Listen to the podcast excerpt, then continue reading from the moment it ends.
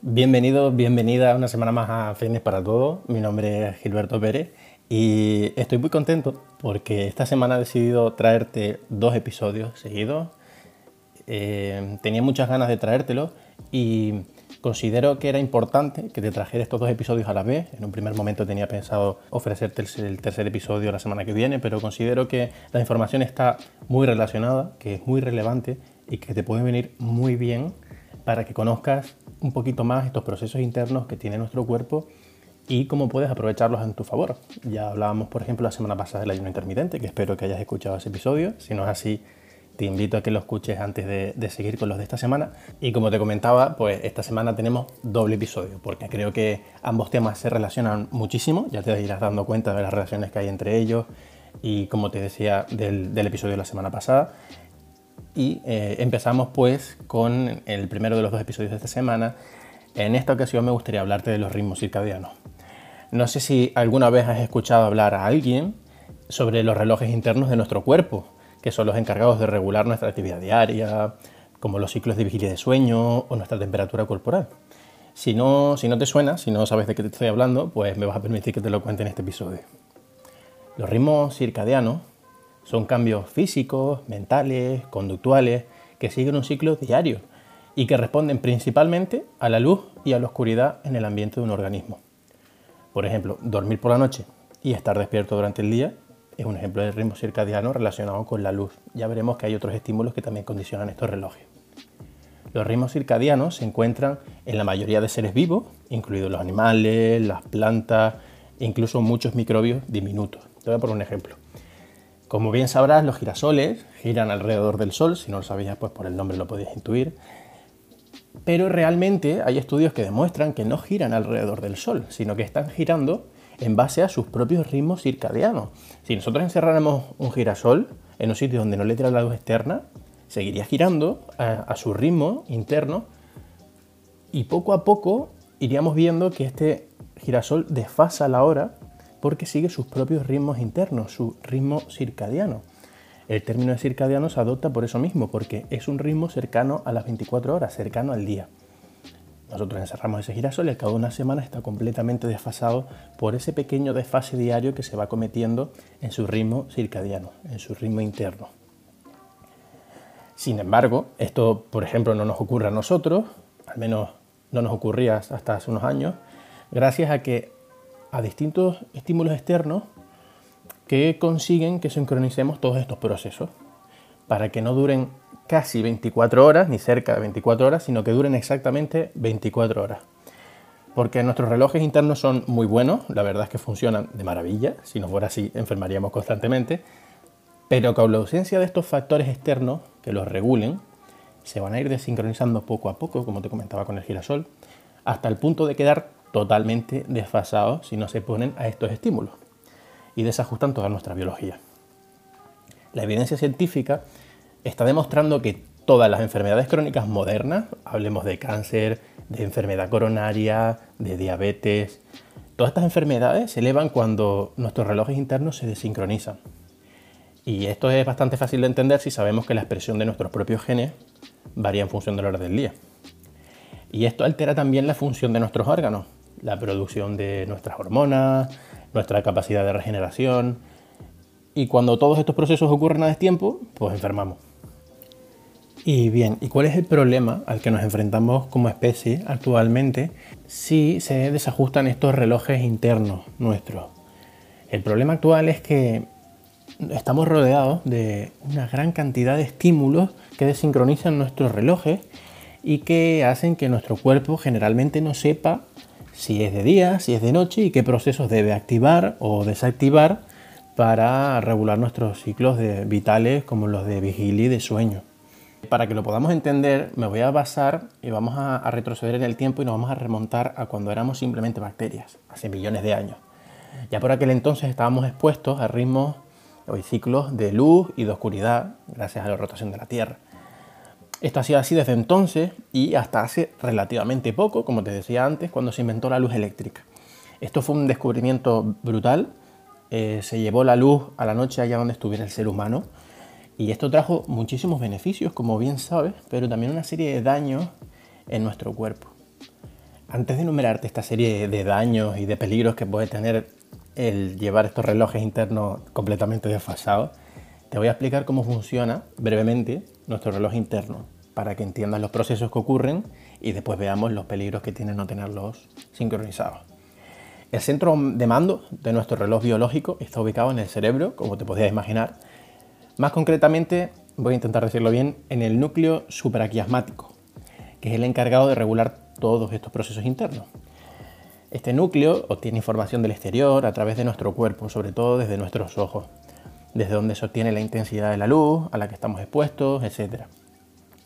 Cuando recibe la luz del sol, nos indica que es de día y nos mantiene alerta.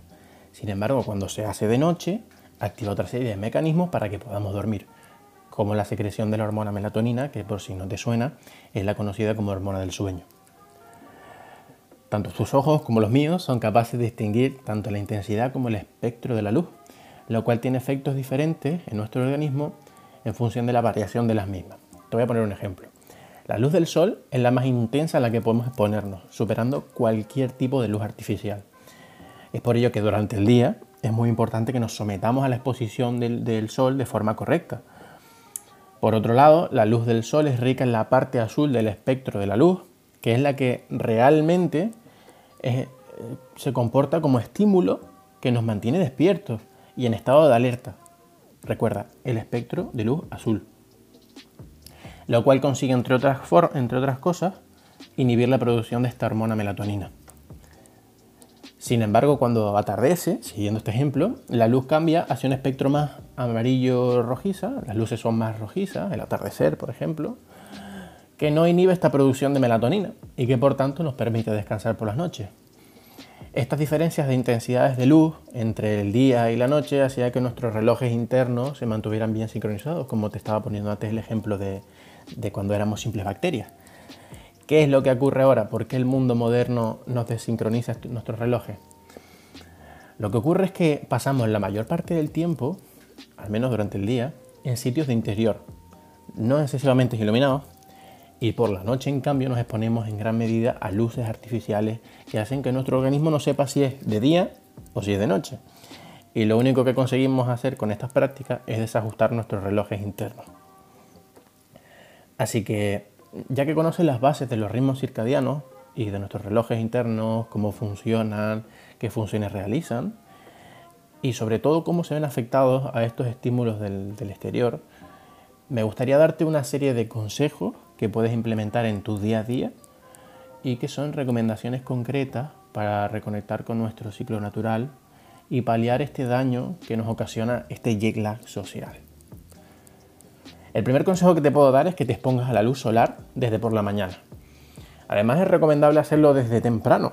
Eh, hay estudios que demuestran que las personas que pasan más tiempo fuera por la mañana rinden mucho mejor, descansan mucho mejor por la noche, el descanso es muy importante, tienen menor tasa de depresión e incluso tienen hasta menos miopía. Otro consejo que te puedo dar es que te expongas en menor medida a la luz artificial por la noche. Creo que esto ya es algo que se sobreentendía. Hoy por hoy, cuando llega la noche, nuestros hogares se mantienen muy iluminados, cargándose de señales a nuestro organismo que es incapaz de saber si es de día o si es de noche. La mayoría de bombillas que tenemos tienen una intensidad muy alta y el espectro de luz es predominantemente azul, lo que inhibe la secreción de melatonina, como te comentaba antes, y nos hace descansar peor. Lo recomendable es usar eh, luces que tengan un espectro más rojizo, que tengan una intensidad menor y también usar en menor medida tablets, ordenadores, móviles, televisiones, porque usarlas por la noche lo único que conseguirán es que tengas un sueño peor. Un apunte, en caso de que necesites exponerte a luces artificiales por la noche porque trabajas, porque te hace falta para tus estudios, porque mañana tienes el examen más importante de tu vida, por lo que sea, te puedo dar dos opciones.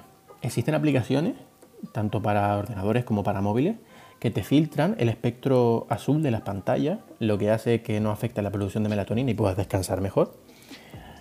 O también cabe la opción de que uses gafas que bloquean este espectro de luz azul, son unas gafas específicas, no son precisamente muy bonitas, pero que eh, a efectos prácticos también tienen las mismas funciones que, estas aplicaciones que te comentaba anteriormente.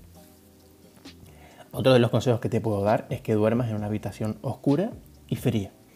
Hay estudios que confirman que las personas que duermen en habitaciones más iluminadas descansan peor, tienen más resistencia a la insulina y tienen mayor tasa de depresión. Además de la oscuridad, también necesitamos un poco de frío para descansar. Esto puede ser algo complicado de conseguir ahora que estamos en verano, pero párate a pensarlo y verás la lógica que tiene. Antaño, el descenso térmico era otra de las señales que marcaban el final del día. Piensa si no en nuestros antepasados del Paleolítico. Durante el día se dedicaban a cazar, a recolectar, a estar expuestos a la luz solar y cuando llegaba la noche se iban todo tipo de estímulos lumínicos y llegaba el frío. El descenso de las temperaturas marcaba el final del día y esto nos ayudaba a conciliar el sueño. Otro consejo que te puedo dar es que tomes más calorías durante el día. La comida también juega un papel importante, aunque no te lo creas, en la regulación de los ritmos circadianos pero lo hace por otra vía. Igual que al principio del episodio te decía que la luz era el exponente y era el estímulo más importante a la hora de regular nuestros relojes internos, también hay otra serie de estímulos que sirven como relojes periféricos que se encargan de recoger otra serie de estímulos para apoyar la función del reloj central. Y la comida es probablemente el más importante. Y por extenderme un poquito más en este consejo, te diría que comprimas un poco la ventana de alimentación. Esto va muy ligado con el episodio anterior del podcast, por eso te decía que convenía que primero escucharas el episodio de la semana, de la semana anterior, porque está demostrado que las funciones del sistema digestivo funcionan mejor durante el día y que empeoran nuestro descanso cuando lo hacemos por la noche. Si recuerdas el episodio de la semana pasada, te recomendé que cuando hicieras tu comida post ayuno, dejaras siempre un par de horas entre esa última comida del día y el sueño. Este es otro de los motivos por los cuales nos conviene dejar ese par de horas, llevar a cabo la digestión tranquilamente y luego ir a la cama para poder favorecer este descanso. Como ves, eh, nuestro cuerpo es una máquina brutal, es súper compleja y cada día ocurren en nuestro organismo miles y miles de procesos de los cuales muchos de ellos ni siquiera somos conscientes y entender poco a poco esta serie de, procesos y saber cómo funcionan y cómo podemos influir en ellos de forma positiva para que, para que influyan ellos sobre nuestra salud también de forma positiva, me parece muy importante. Si te gustan estos temas tanto como a mí, me encantaría recomendarte el perfil de un profesional como la copa de un pino, del cual estoy aprendiendo muchísimas cosas sobre, sobre todos estos temas que te estoy comentando, que se llama Marcos Vázquez, lo puedes encontrar también como Fitness Revolucionario, tiene varios libros escritos sobre, sobre estos temas. Y me parece un profesional espectacular que indaga mucho en estos temas y del cual se puede aprender muchísimo sobre el ayuno intermitente, sobre estos ritmos circadianos, sobre muchísimos otros temas que bien, están ligados a, todo lo que estamos tratando hasta ahora en el podcast y que me parece muy, muy importante para, tener una salud óptima y para empezar a entender los hábitos y un estilo de vida saludable de forma más multidisciplinar y no solo basando nuestra creencia de que un estilo de vida saludable es entrenar tres veces por semana. Hay muchos procesos internos en nuestro cuerpo, muchos otros hábitos que debemos de adoptar, mucha información que tenemos todavía que recoger poco a poco, que entender y que interiorizar para, para poder tener un estilo de vida más saludable y en definitiva cuidar nuestro cuerpo como verdaderamente lo merece. Así que ya sabes, te remito al perfil de Fitness Revolucionario, donde podrás encontrar también muchísima información al respecto. Y hasta aquí el primer episodio de esta semana. Si te gustó, házmelo saber a través de Instagram o de Facebook, que me hace muchísima ilusión. Compártelo con aquella persona que creas que le puede venir bien y nos estamos escuchando. Chao, chao, chao.